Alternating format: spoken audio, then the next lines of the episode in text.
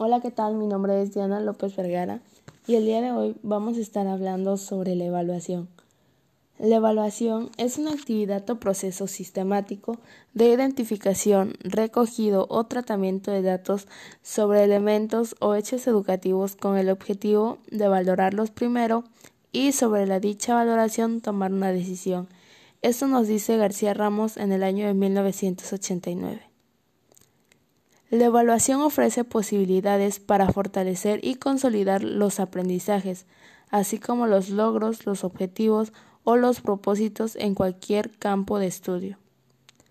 La evaluación nos permite evidenciar cuáles son las necesidades prioritarias que se deben entender y de, las perspectivas educativas que se deben mostrar congruencia entre saber y el desempeño vamos a estar hablando sobre el parecido que tiene la planificación y la evaluación.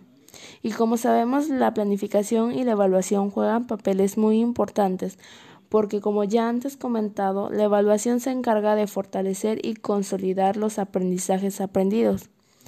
Y la planificación nos ayuda a conectar el conocimiento con la acción y, y lo contrario a la improvisación.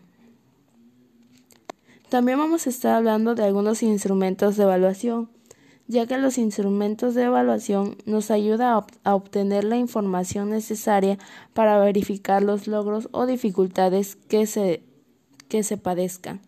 Y bueno, algunos de estos instrumentos son los cuestionarios, las fichas gráficas, la observación extrema, fichas de indagación y los contrastes de las perspectivas con los compañeros.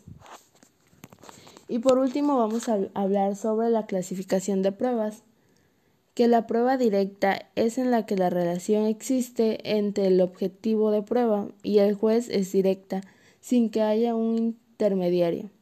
La prueba directa es en la que el juez tiene conocimiento del objetivo de la prueba a través de determinados hechos, cosas o personas, las pruebas principales y contrapruebas.